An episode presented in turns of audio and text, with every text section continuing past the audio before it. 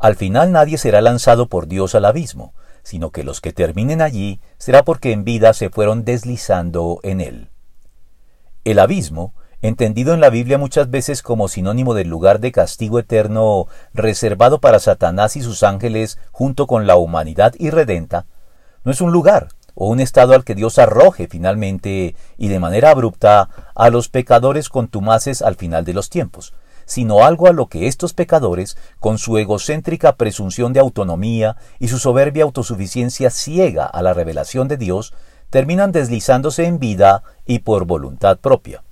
Al respecto, Guinoya Francesco Villegas se refirió de este modo al ateísmo militante de insignes pensadores modernos.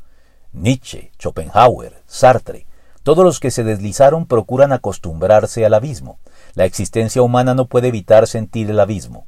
Al desconocer a Dios, el silencio divino abre el abismo en el que se despeña la existencia humana. Si el logos calla, el abismo carcome.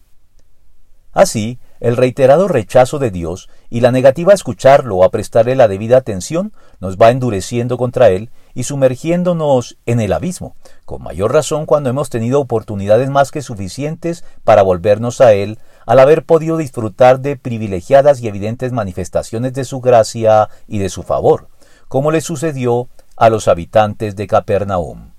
¿Y tú, Capernaum, acaso serás levantada hasta el cielo? No, sino que descenderás hasta el abismo. Si los milagros que se hicieron en ti se hubieran hecho en Sodoma, ésta habría permanecido hasta el día de hoy. Pero te digo que en el día del juicio será más tolerable el castigo para Sodoma que para ti.